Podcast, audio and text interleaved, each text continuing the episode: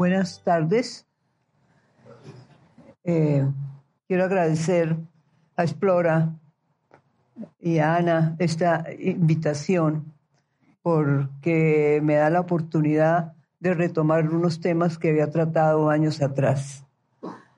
Hace algunos tiempos se hablaba de que existía en Colombia una nostalgia por la expedición botánica y por Alejandro de Humboldt.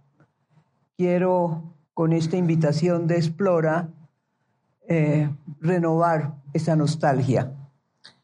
Eh,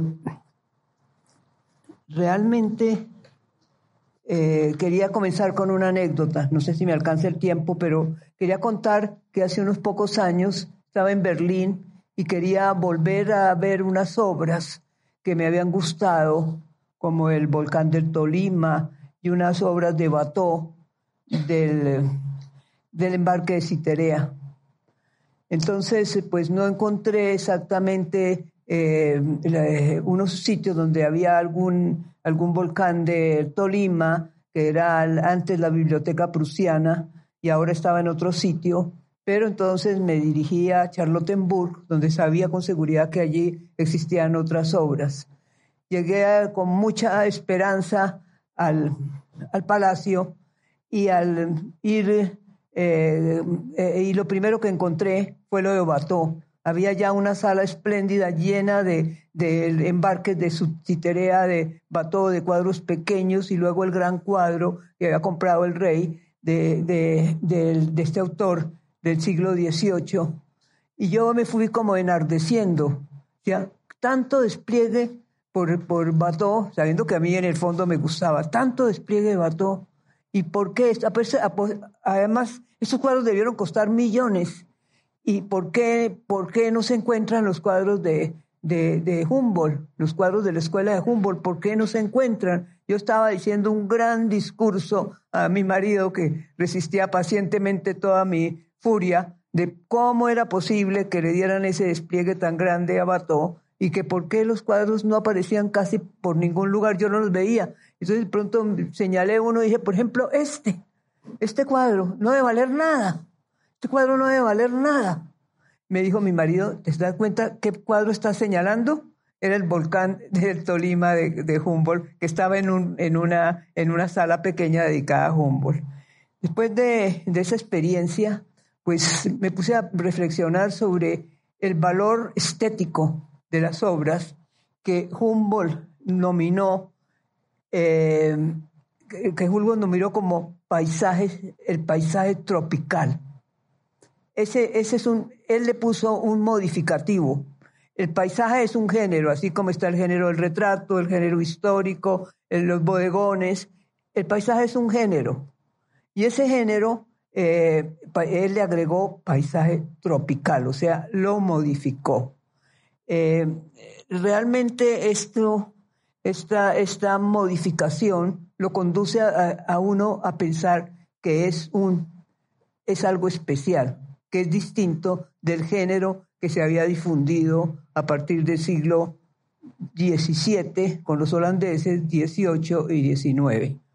Eh, eh, Humboldt le interesaba el arte, indudablemente, le interesaba la estética, pues conocía, alcanzó a, conocer a Kant, alcanzó a tener eh, relaciones con, eh, hablar mucho con Goethe de arte, de manera que él sabía de arte. Desde con su primera juventud, él tomó clases de grabado con Chodowiecki y Chodowiecki le enseñó grabado en metal y que dicen que eran tan buenas las obras en una exposición en Berlín se exhibieron varias obras de él en, eh, y en una exposición muy importante y que las obras fueron eh, muy elogiadas. Mm, más adelante, pues sabemos por el viaje por América que ese viaje él hizo muchos dibujos, cantidades de dibujos, o sea, no solamente dibujó el río Magdalena, sino dibujos casi de tipo artístico del paisaje. Y mm, también cuando él regresa en, el, en, el, 1804 se establece en París, en la Rue Jacob, y allá eh, toma un profesor, eso, esa calle, como ustedes deben saber, queda cerca de la Academia de Bellas Artes. Entonces, eh, ahí tomó clases de pintura, y me imagino que era de pintura de paisaje, con un pintor que se llamaba François Gerard. Eh, todavía un gran interés, y tanto que en Cosmos tiene todo un apartado en el cual habla de una historia del paisaje, una historia del arte del paisaje. De manera que, que Humboldt sí se interesó por la estética y sí se interesó por el paisaje y modificó el término. ¿Qué tiene ahí? Eh, eh, cuando él regresa de, de América, pues como dije, se establece en París y comienza a pensar cómo ilustrar sus libros. Los libros de, de, su, de su viaje por América debían ser ilustrados. En ese momento todavía no se había difundido la litografía, aunque ya había sido inventada pocos años atrás. Eh, también la silografía de pie había sido inventada, pero tampoco se había difundido. Entonces se necesitaban era grandes grabados para ilustrar esos, esos libros. Y eh, él se va a donde su hermano eh, pues busca en París. No se sabe por qué no encontró, estando tan cerca de la Escuela de Bellas Artes, pero se va a Roma y en Roma encuentra que el círculo de su hermano Guillermo, que tenía un altísimo cargo diplomático, representaba a Prusia ante la Santa Sede, no se sabe exactamente ante quién, pero de todas maneras él tenía eh, esa, eh, todo ese círculo de admiradores, todos alemanes, estaban alrededor de de, su hermano Guillermo. Y entonces empieza él a examinarlos y encuentra un pintor que es Koch, que es eh, eh, eh, José, José Antonio, me acuerdo de José Antonio Suárez, José Antonio Koch, Antonio José Koch. Él era el más famoso de todos y ha sido clasificado como el, el pintor del paisaje heroico. Eh, perdón, esta es una foto de eh, una foto de un cuadro eh, que, que, el original original se perdió durante la guerra en un bombardeo, pero daba la casualidad que Salas, el pintor, lo había copiado. Este era el Humboldt que estaba en América, no el que estamos acostumbrados a ver que fueron retratos posteriores hechos por artistas alemanes. En cambio, este es un, cuando estuvo allá le hicieron un retrato y ese retrato se conservó hasta la guerra y luego quedó la copia del pintor Salas. Entonces, volviendo, retomando el tema del paisaje heroico, encontramos eh, que Koch, este era el paisaje, era el paisajista más famoso de Alemania en ese momento y era un, paisaje que tenía unas cualidades especiales, porque heroico no quiere decir que eran paisajes de guerra, ni eran batallas, ni nada de eso que conocemos aquí con los próceres, nada de eso. Eran unos paisajes del hombre primitivo que representaban cómo era el mundo en la época del comienzo antes de existir la agricultura.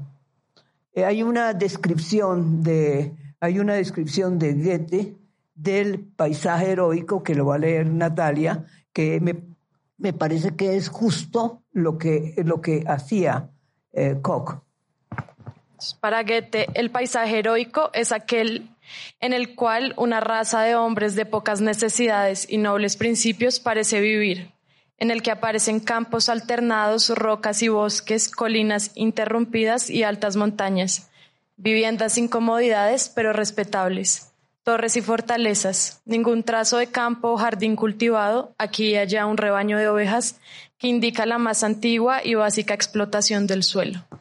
esa descripción de Goethe me parece muy justa, sobre todo cuando se ve que le encomendó a Koch, eh, eh, Goethe, le encomendó el paso del Quindío, que era uno de sus temas favoritos. El paso del Quindío es un paisaje muy eh, singular, porque muestra eso que dijo Goethe, son, son una roca aquí y allá, unas, un poco de ovejitas a un lado, unas torres, unas pequeñas poblaciones para el hombre sin muchas necesidades, para un hombre sin muchas necesidades. Eh, y ahí se ve la alusión, el, el cono del volcán del Tolima, volcán nevado del Tolima. Eso es muy importante eh, encontrarlo en ese paisaje desolado, en ese paisaje que a uno le parece un poco extraño, sobre todo si se lee el texto que, representó el paso del Quindío de Humboldt y que escasamente las mulas podían pasar en estrechos, en estrechas laderas, que era una cosa verdaderamente insoportable porque el follaje no dejaba, sin embargo, esto es una imagen tranquila, una imagen serena, y eso era lo que quería, lo que quería mostrar Humboldt, porque estaba, ya había conocido a Goethe hacía unos años y quería mostrar qué será el paisaje heroico. Hay, hay, un, hay un, una cosa importante que me parece que descubrió, eh, descubrió Alberto Gómez, que van unos hombres que están saliendo del, hacia la parte inferior, que están saliendo, pero que hay una silla vacía.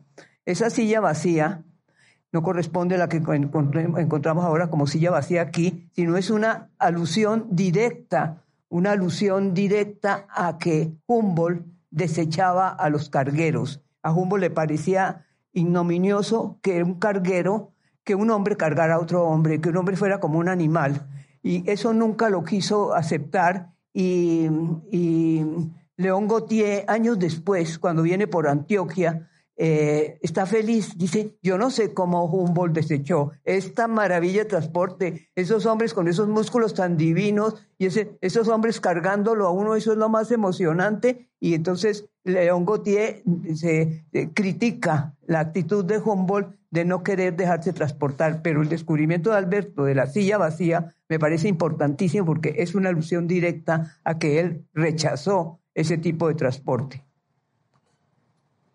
Los otros artistas que estaban ahí, eh, por ejemplo, este Salto del Tequendama de, de, Gemelde y, de Chic, hay uno de Chic y hay otro de Thibaut, de manera que hay una serie de artistas que estaban todas en el círculo de Guillermo y estaban ayudando a, y que Humboldt se los encuentra ahí y él les va entregando sus dibujos para que ellos los conviertan en grabados para ilustrar las vistas de las cordilleras. Eh, en, el, en el transcurso de la vida de Humboldt, uno de los personajes que más lo impactó y que fue en cierta forma como su mentor es Foster. Era Foster. Foster era un eh, topógrafo, y, pero además escribía. Y, se, y con él, él lo invita a Londres. Y van a Londres y ven todo. Ven todo porque andar con Foster era realmente lo más maravilloso que le pudo pasar a, Humboldt en su, en su vida. Tenía como en los 90, tenía, como cerca de 20 años y quería eh, tener una visión de Londres muy diferente. Eh, eh, hay una descripción de cómo era Foster para ver cómo, y para que se, ve cómo influyó a, a Humboldt. Esta es una descripción de Douglas Botting y dice, con Forster como guía nada escapaba a su minucioso examen, arte y naturaleza, pasado y presente, lo vivo y lo muerto, política y economía Fábricas y muelles, parques y observatorios, todo era palpado y escudriñado, por así decirlo, con meticulosa atención. Eh, entonces eh, anduvo con Forster y es, posible que haya él se haya tropezado con la pintura que se estaba haciendo en Londres en el 90, que es en 1790, que es cuando él visita Londres la, primera vez. Esa, esa visita a Londres tuvo que incluir la pintura porque la pintura estaba en una gran pelea. Estaba en una gente que se había refugiado cerca del castillo de Norwich y estaban haciendo paisaje. Y hacer paisaje era revolucionario y era en contra de la academia. Eh, eh, había un señor, Gilpin, William Gilpin, que él eh, quería mostrar que el paisaje podía, podía ser un arte importante pero Reynolds era el presidente de la academia y era un presidente estrictísimo y dijo que pintar paisaje era fatuo, que pintar paisaje era una frivolidad, que había que alejar a los artistas de la academia de pintar el paisaje del natural. Entonces esa, esa, esa, eh, había un enfrentamiento entre Gilpin, la escuela de Norwich, y, y, y, también eh, la, la idea de que había que pintar el paisaje, pero no era cualquier tipo de paisaje. Tenía que ser un paisaje que no fuera académico, que no fuera neoclásico, que fuera un paisaje que fuera rugoso, que, que los árboles, los troncos de los árboles fueran bien llenos de costras, que, que, la luz bajara contra esas costras y se devolviera, que fuera el follaje lo que dominara, que, que, es una frase muy difícil que es que los cuadros parezcan cuadros. Esa de que los cuadros parezcan cuadros es muy difícil de entender, porque no que el cuadro parezca el paisaje, el paisaje que, como lo hacían los holandeses, el paisaje de, Holanda, sino que pareciera, que un cuadro pareciera un cuadro. Hay un ejemplo muy bueno de, toda la filosofía de Gilpin, que es que, que llegó a tal punto el querer que las cosas parecieran cuadros y que parecieran, pues, parecieran otra cosa, y se llamó Escuela Pintoresca, de Pittoresque en italiano. Esa escuela pintoresca eh, era muy curiosa. Entonces llegó a tal punto hasta los jardines, los jardines ingleses que tenían mucha fama, entonces ellos deciden que un, jardín parezca un cuadro. Y ese cuadro es muy, llega hasta tal punto que alquilaban un monje, hacían una cueva, alquilaban un monje y lo ponían en por arrendamiento en una cueva para que pareciera un cuadro, el jardín, jardín natural, pareciera un cuadro.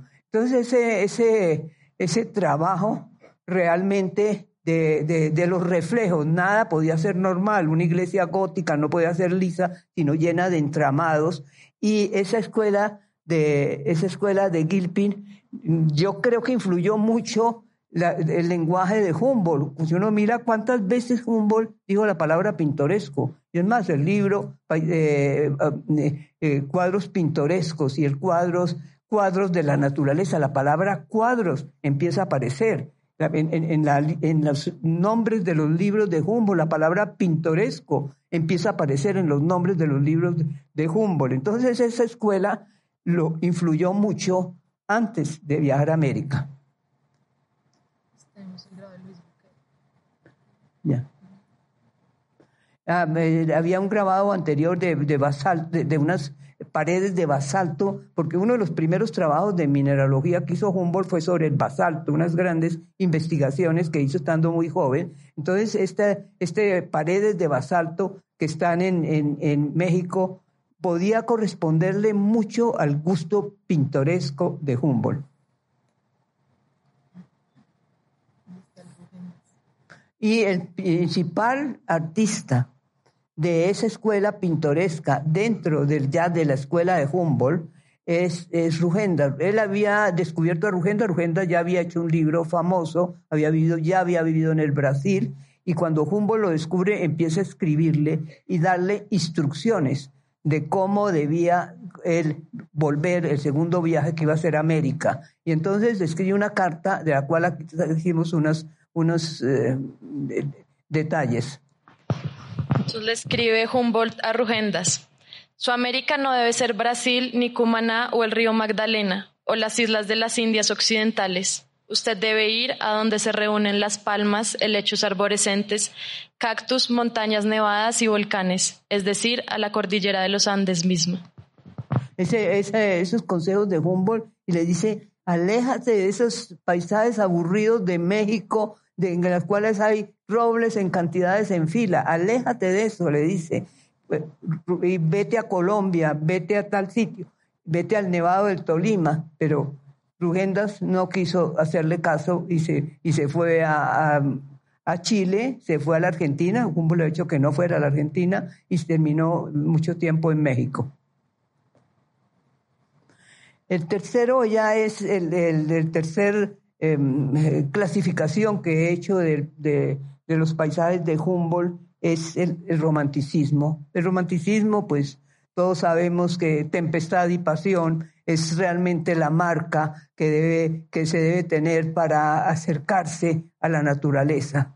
Había que tener, había que tener em, ver, ver las cosas muy agitadas porque debían ser subjetivas o sea, mirar los objetos de una manera subjetiva. Tenemos esta obra de George, de Bellerman, de, de, Rugendas, perdón, esta obra de Rugendas, en la cual eh, aparece, aparece eh, una gran tempestad y, y, no es tranquilo, pero no es, no es lo anterior que era como, como una como una cosa eh, de, de, pintura. Esto no, esto es una manera en la cual para mirar la naturaleza hay que mirarla desde la subjetividad.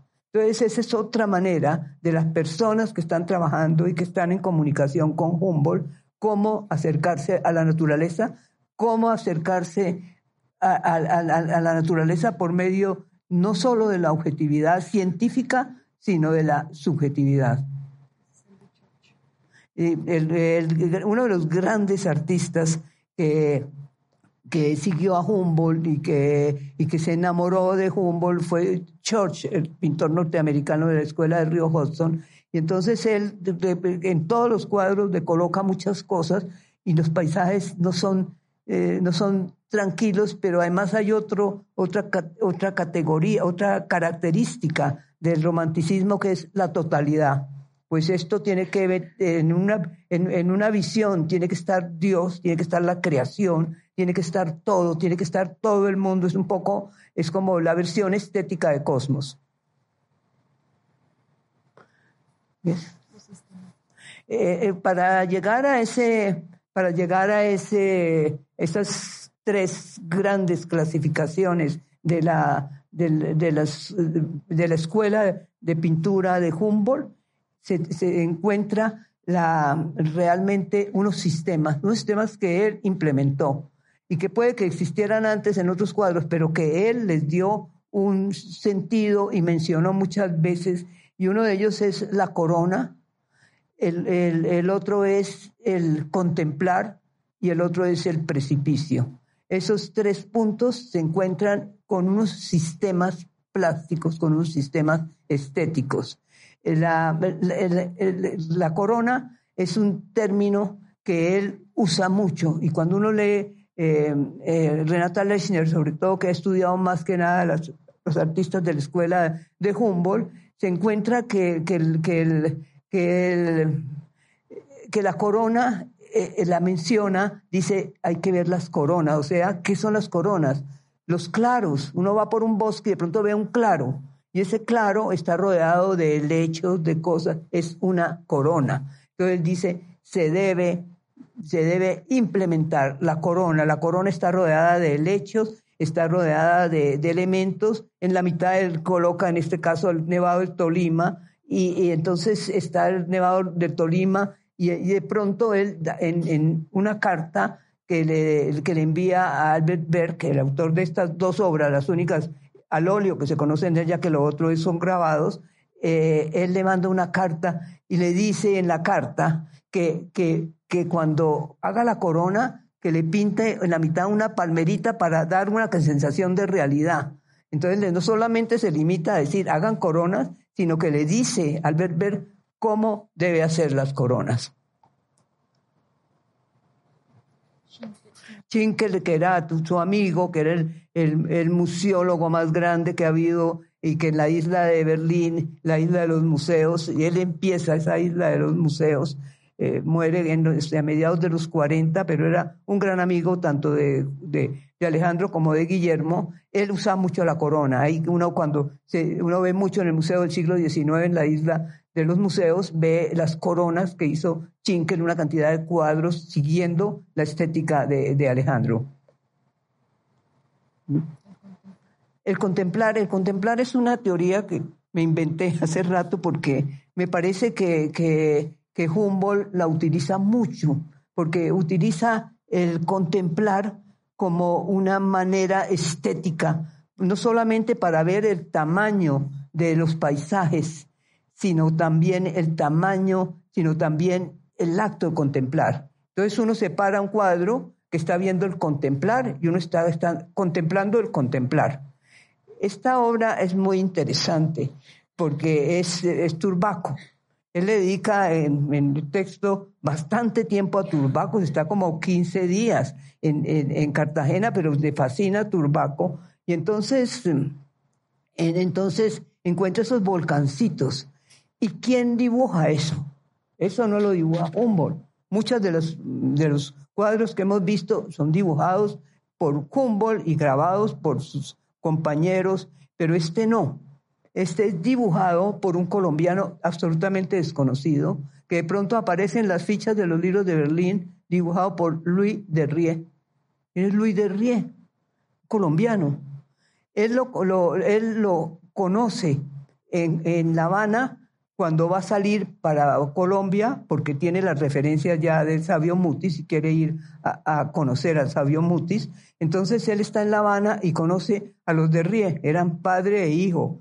¿Quién era el padre? El padre era el colaborador de Antonio Nariño y el que le ayuda a traducir los derechos del hombre, porque dice que Nariño tradujo los derechos del hombre, tenía a, Louis de Rie, que era francés y que le corrige junto con Nariño eh, eh, para, para producir el, impreso de los derechos del hombre. Entonces, este es el hijo de Luis de Rie. Luis de Rie, el padre, lo sacan del país expulsado por, un extranjero y en Nariño se lo llevan y toda esa tragedia de Nariño en España y, luego en Cartagena, todo eso que le sucede a Nariño, Luis de Rie lo comparte en Girafona, pero lo expulsan del país, se va y mientras él está em, eh, desterrado, el hijo está estudiando en Roma arte. Yo no sé si yo me inventé esta historia, pero yo creo que Luis, que, Luis de Rie regresa, eh, regresa con su hijo a Colombia en el mismo barco con Humboldt. Eso es verdad, eso está documentado en Humboldt. Pero parece que Luis de Rie, hijo, lo matan en la guerra de independencia. Yo le di un fin que es casi novelesco, pero yo creo que es por ahí, porque nunca volvió a aparecer nada en las escuelas de arte ni en nada de la presencia de un muchacho que había estudiado en Roma arte y que le había colaborado a Humboldt en el dibujo de Turbaco. El tercero es el precipicio que consiste en la similitud del, del precipicio con lo sublime. Entonces el precipicio aparece como el colmo de lo sublime. Entonces, cuando él ve eh, los distintos precipicios que hay en Colombia, hay una cosa, una sensación de admiración. Eh, hay una frase, mm, aquí, bueno, aquí se encuentra esta, esta maravilla de, de, grabado y hay una gran, una gran admiración por estos puentes de piedra naturales, pero de ahí a para abajo está el miedo de mirar, de asomarse. Y Manuel Ancísar define muy bien esa sublimidad, porque dice, un lecho de piedra separa lo bello de lo terrible. O sea, hay estética, es bello, pero al mismo tiempo es terrible. Entonces, eh, esos tres sistemas, con esos tres sistemas son aconsejados, eh, mostrados a través de los grabados de, de Humboldt. Humboldt inaugura los viajes de investigación. Antes los viajes sí eran interesantes y pues eh, tenemos todos los casos de los viajeros que hay antes, desde Colón y antes de Colón, todo eso existe. Pero estos viajes de investigación como los de Humboldt, tan meticulosos, a mí parece que los inaugura él. Esos viajes de investigación son, son patentados por Humboldt, porque, porque no solamente cuando va en, en viaja a las regiones equinocciales cuando va por todo Venezuela y describe todas las cosas, describe en, el libro de aspectos de la naturaleza, el, ruido en las noches que producen los animales. Ese, toda esa sensibilidad a, flor de piel demuestra a uno que él está investigando todo. Él parte de sus primeras investigaciones de basalto y, va progresando y va buscando cosas, hasta las cosas más insignificantes le llaman la atención y por la noche mira las estrellas, más temprano mira las otras cosas. Es realmente ese viaje por Venezuela, es realmente antológico de lo que puede llegar a ser un viaje de investigación, porque como él tenía conocimiento de astronomía, de, todas las materias de las ciencias, él las dominaba, entonces uno siente que estos viajes son distintos.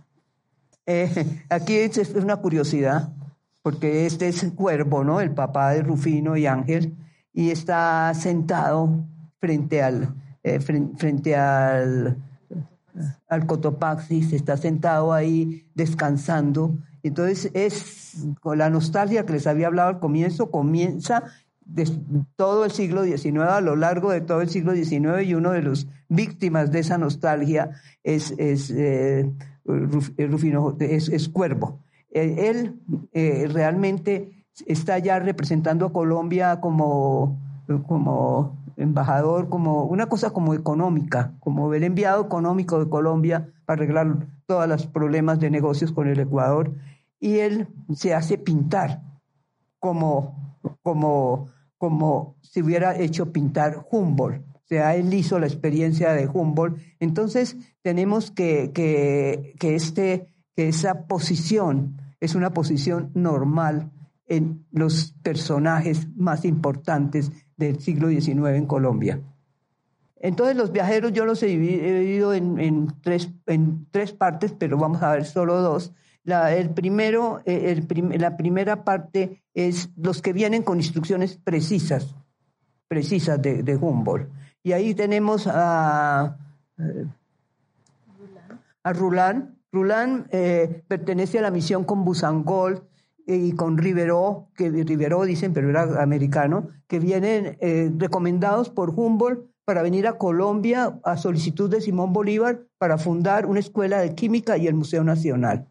Entonces Rulán eh, se viene por Cartagena, Busangol y Rivero vienen por el lago de Maracaibo y mm, pues está toda la historia del viaje de ellos hasta llegar a Bogotá y, y, pero hay una cosa muy bella en, en, en Rulán, que es que va todo el camino dibujando, dibujando al estilo de Humboldt. Y esta famosa vista del paso del sargento, que era lo más miedoso del mundo, porque las mulas tenían que saltar con, con la persona sentada en la mula, saltar una grieta inmensa. Entonces ellos recibían instrucciones precisas. Dice la esposa de Roland en una, en una biografía muy bonita que hay de él, cuenta que la noche anterior del viaje todavía Humboldt le ponía papelitos de instrucción en, en, en la mesa de noche a, a Roland para que siguiera las instrucciones de él. Entonces Roland fue una persona que recibió directas instrucciones de Humboldt para venir hasta, hasta Colombia.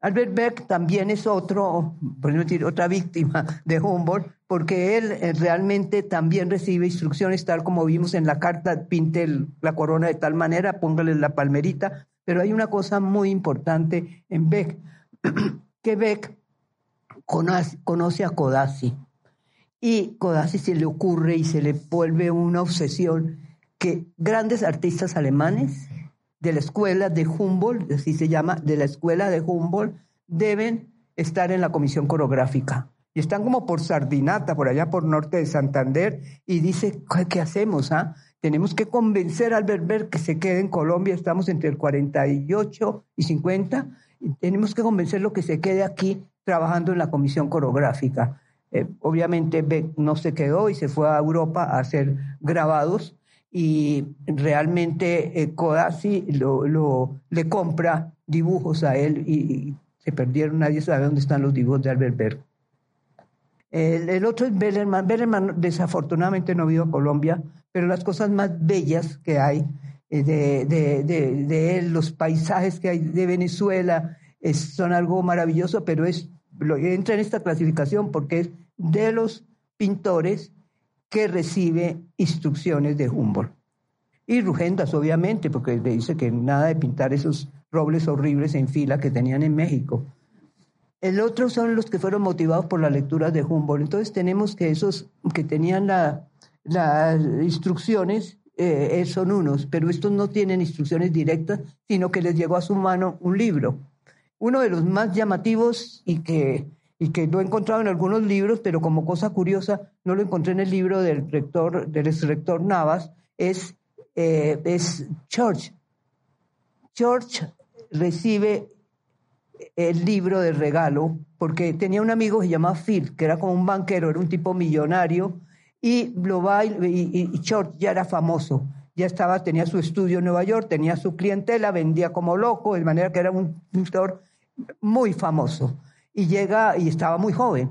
Entonces llega Filch, que es el, el, tipo rico, y le dice, mire, necesito que me acompañe a Colombia porque por Guadua se me perdió un hermano y quiero ir a buscarlo. Entonces George lo manda al diablo, pues, ¿cómo se le ocurre? Entonces, ¿qué hace Field? En esa época, 1848, acaba de salir la versión de Cosmos en inglés. Entonces le, le, le, le lleva de regalo Cosmos. Y George queda convencido que él va a ser el nuevo Humboldt. Y se lee el libro y se viene y quería llegar a los mismos hoteles donde llegó, las mismas casitas donde llegó Humboldt, el que se instaló, empieza a hacer el recorrido post-Humboldt, llegar a los mismos sitios, si, llegar al, a coger el, en el, el, barco por el río Magdalena, bajarse en, los mismos sitios, eh, bajar a ver animales, todo lo que decía Humboldt, todo lo que hizo Humboldt, él lo quería hacer, y sobre todo la obsesión por llegar a los mismos sitios. Todos creíamos que había estado dos veces en Colombia, pero estuvo una sola vez y dos veces en el Ecuador, porque no alcanzó a pintar todos los, todos los volcanes, entonces volvió al Ecuador, pero más corto, pero por Colombia lo, recogió, lo recorrió, trató de llegar, trató de ser, él quería ser Humboldt y era un gran pintor. Entonces hizo miles de dibujos, miles de dibujos y cuando llegó de regreso a Estados Unidos se dedicó a pintar unos cuadros maravillosos, unos cuadros que, que, más adelante hablaré de ellos. Auguste Lemoine era un, era un científico, era, eh, eh, tenía que ver con los eh, insectos, tenía que ver con, con, los, con los, ciertas cosas de la naturaleza, era un especialista y era pintor francés y llega como agregado de la embajada, él él, mm, conoce a Simón Bolívar ya en el, muy acabado en, la quinta, lo va a visitar y, entonces él, él quiere, eh, eh, admite en su autobiografía que él leyó tales y tales libros, son como tres libros, creo que es eh, Aspectos de la Naturaleza y otros de Humboldt, los lee y, los anota. Dice, he leído estos libros de Humboldt. O sea, él tenía también, él se mueve por medio de los libros de Humboldt cuando está en Colombia, que está como del 28 al, al 36 y luego vuelve en el 41 a Panamá. Eh, y luego está, está Gross, el varón Gross, pero no es hijo del pintor, y, sino de otro varón. Y entonces él, él pinta el salto del Tequendama. Era, era, él había leído todas las medidas que había hecho Humboldt del salto del Tequendama, entonces se va a corroborarlas. Era tal el gusto de, de, seguir a Humboldt que había un balconcito frente al salto de, de, piedra, un balconcito de piedra, se sentaba ahí, tanto que lo llamaba el, el, balcón del, del, del, barón Gross, se sentaba ahí para mirar y para rectificar las medidas que había leído en los libros. Él era, como ustedes saben, el, el que trajo el daguerrotipo a Colombia, era el embajador de Francia para traer el invento de la fotografía, había estado antes en México y había hecho litografía, había, estado, había hecho paisaje, había estado en Venezuela haciendo litografía y venía a Colombia, era de avanzada, a traernos el regalo del daguerrotipo, que era una de las cosas en las cuales Humboldt colaboró con la, con la academia para que la aprobaran. La academia y el gobierno de Francia lo hace como regalo. De manera que es un personaje que está en Colombia como unos tres años, y, pero también se mueve por las instrucciones de los libros, no por instrucciones directas, sino a través de los libros de Humboldt. Ah, este es, es muy, es una curiosidad que en el libro de, del señor ex rector de la universidad encontré esta vista del Quindío de Church. Es muy bonito porque están las palmeras que todavía nos admiran, las palmeras de cera, pero es una vista muy diferente a la que, hizo, la, que hizo Koch. Eh, pero para terminar, quiero hablarles un poco del legado de Humboldt en el arte colombiano. ¿Qué dejó Humboldt? Que, pudieran aprender los pintores colombianos. Y voy a escoger unos pocos ejemplos, me imagino que hubo más, pero yo creo que, que, son interesantes porque, por ejemplo, este es el salto del Tequendama hecho por José María Espinosa. Hizo un salto del Tequendama después de que llegó de la guerra, él, llega de la guerra de, de huir por todas las montañas de Pasto cuando derrotaron a Nariño. Entonces él llega a Bogotá y él quiere ser pintor. Bolívar le manda a decir, acompáñeme a la campaña del sur y se manda a decir, no, yo estoy haciendo lo que yo quiero, que yo quiero ser es pintor.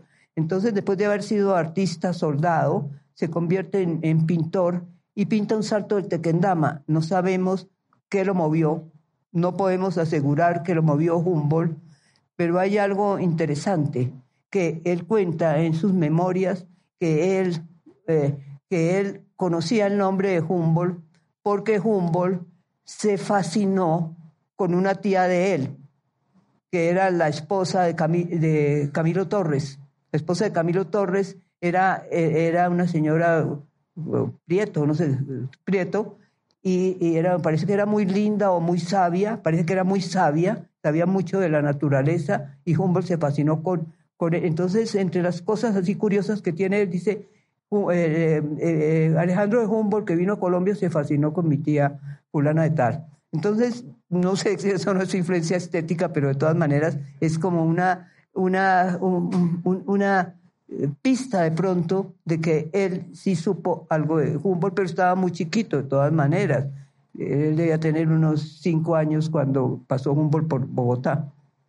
El otro es Ramón Torres Méndez. Ramón Torres Méndez pues se vuelve un costumbrista famoso y hay que ver que, que de, de, la escuela de Humboldt, una de las cosas que sobrevivió en Alemania y que fue reconocida, porque Humboldt no fue reconocido como paisajista en Alemania y fue criticado, pero como paisajista eh, de, costumbres, eso sí, eh, fue de las, las, las costumbres que pintó Rugendas son las que reconocía algunos, en algunas exposiciones que se hacían en Frankfurt o en distintas partes de Alemania. Entonces, esto es una rama de la escuela de Humboldt y una herencia de la escuela de Humboldt es la mirada a las costumbres en Colombia. El otro es Juan Manuel Dostiteo Carvajal, que llevó un libro de matemáticas, que llevó un libro de paisajes, porque él se, se fue cuando, cuando Bando decidió irse del país expulsado y con todos los que se habían ido a vender sus esclavos al Perú, toda esa, los Arboleda, toda esa gente que se fue del país, eh, en ese momento eh, Manuel Dositeo era como adoptado de, de, Obando y se va con la familia Obando a Perú. De regreso se dedica, ya trae un cuaderno de, de cosas de enseñanza de la pintura y en eso sigue mucho a, Humboldt, pero también en la mirada a los paisajes colombianos, pinta el Cerro de Guadalupe, pinta los ríos, o sea, tenía una sensibilidad especial que puede ser clasificado como una persona que tiene influencia de Humboldt. El, el, el, que más recibió influencia de Humboldt fue Groth. Groth era el más inteligente, tal vez el más culto de todos los artistas que estaban, eh, fue, aunque se volvió un fanático religioso de defensa del catolicismo y todo eso, sin embargo, él se dedicó a hacer costumbres y a hacer paisajes. Y la, y la manera de hacer paisajes era ver la totalidad entonces yo creo que realmente el ver este, este paisaje que se llama, ¿cómo se llama? Imitación de la naturaleza. Imitación de la naturaleza entre Pueblo Viejo y, eh, y Ovaque. Esa mirada a ese paisaje, todo eso, en eso sí está la totalidad que buscaba Humboldt, está lo sublime y además tiene todas las costumbres que uno se puede imaginar, las costumbres perfectas, porque fue la persona que le pintó a Lemoine todas las costumbres que había en, en Bogotá y los alrededores. Entonces tenemos como, como esa, esa inspiración que, dio, que, hizo Humboldt no trascendió en, en Colombia como sí, sí trascendió en el Ecuador. En el Ecuador, pues estaba, estaba Salas, el hijo del pintor Antonio Salas, estaba Troya, estaban una serie de artistas que se formaron siguiendo las instrucciones de Humboldt. Sin embargo, hay un capítulo, y esto para terminar, que es realmente la comisión coreográfica. Si había una persona que adorara a Humboldt era Codazzi. Codazzi dice que iba por el río Orinoco con el libro de Humboldt abierto, no es cualquier librito, ¿no? Con el libro de Humboldt abierto en una en un barco, mirando todo lo del río, siguiéndolo, adoraba Codazzi, adoraba a Humboldt. Entonces, cuando hace la comisión coreográfica, cuando presenta el proyecto en 1850, Codazzi quiere que sean los pintores sean humboldtianos y escoge a, pues, a Carmelo Fernández, eh, Carmelo? Escoge a Carmelo Fernández que, que, que, que lo sigue, que, ha leído cosas de Humboldt, era muy naif, pero sin embargo, porque él era un él era un sobrino del general Páez, y el general Páez lo manda con sus hijos a una escuela en Nueva York y allá estudia dibujo y, eh, y, sí, y entonces están todos esos hijos que eran como hijos naturales de, de y hijos legítimos, y él, Carmelo, que era el sobrino, se van a una escuela a Nueva York a estudiar y parece el que más aplicado y el que pasó a la historia fue Carmelo Fernández, un gran pintor, pintor soldado, pero un gran pintor, entonces hace, hace este puente de Boyacá, que es para mí el ejemplo típico de la escuela humboldtiana de contemplando el contemplar. Esos dos hombres están mirando el puente, el puente de Boyacá, el puente de la independencia. Y en lugar de pintar una batalla o hacer una cosa, es una solemnidad, es una gran montaña, y están ellos ahí asombrados con ese puentecito chiquitico que se encuentra en el camino también pues todos los precipicios, los deslizaderos de Ocaña donde las mulas tenían que bajar sentadas, pero todo eso, todo eso que, que son unas acuarelas para ilustrar el libro de, de, Manuel Ancísar que hasta este año se logró que se hiciera o se acaba de sacar una edición en que está ilustrando el libro de Manuel Ancísar por Santander, Boyacá y Santander del Norte eh, ilustrado en el justo sitio donde, donde pintó y, en lo cual habla y ilustra eh, Carmelo Fernández. Mm. Entonces tenemos a Manuel María Paz, que, que era también soldado y que se convierte en cartógrafo gracias a Codazzi y que recorre parte del sur, parte de los llanos, que acompaña a Codazzi en el momento de su muerte y es un, es un pintor humboldtiano en el cual pues pintan los, el carguero pasando de, una gran vía, los precipicios también de Pasto, las costumbres de Pasto. Y por Henry Price, que está en la mitad de los dos, el primero es, es, Carmelo, el segundo es eh, Price, este es el segundo pintor, había estudiado paisaje y era inglés, y como buen inglés sabía acuarela, y enseñaba en un colegio paisaje, y luego se lo lleva a Codazzi por, en cierta forma porque estaba emparentado con los italianos, pero además porque era un buen pintor y empieza a trabajar en las pinturas, los paisajes de, de, Antioquia, la, la, persona mirando al, Valle del Río Negro, todo eso con una mirada inglesa, pero absolutamente transformada por, por los, la importancia que le daba Codazzi a Humboldt. Este cuadro lo hice para terminar porque es el corazón de los Andes. Este cuadro tiene una gran historia. Después de pintar muchos, muchos, muchos paisajes, en la mente de Church había, quería pintar la totalidad, la totalidad de América. Y a él se le ocurre que parado en Guaduas va a mirar hasta, hasta el Cotopaxi. Que si tú te paras en, un sitio especial en, en, en Guaduas, va a mirar y va a mirar todo, y va a mirar la totalidad. Entonces, ese cuadro que tiene, eh, cuando uno lo examina, que está en el, en el Metropolitan, cositas chiquiticas como una crucecita en camino, una iglesia, unas cosas objetivas, pero al mismo tiempo tiene una subjetividad de, de, de, la totalidad, la mirada de él para todo el, para todo el, el, paisaje, que eso es América, es el corazón de, los, de, los Andes. Está parado en los Andes y está mirando todos los Andes. Él pinta el cuadro, le hace una cosa que sería hoy día de mal gusto, porque le hace un gran marco y en el marco y en el gran marco pone a Washington, a Jefferson y a no me acuerdo qué otro encima en el marco metidos los cuadros es una un altar, él lo que fabrica es un altar y se va a Europa, en Londres lo quería mucho a George y, a pues, mostrar el cuadro, pero su objetivo es llevárselo a Humboldt para que lo vea. Entonces lo tiene, lo expone por ciudades norteamericanas y luego lo expone por ciudades inglesas y ya empacar el cuadro y llevárselo a Humboldt. Era el año de 1859 y Humboldt acababa de morir. Muchas gracias.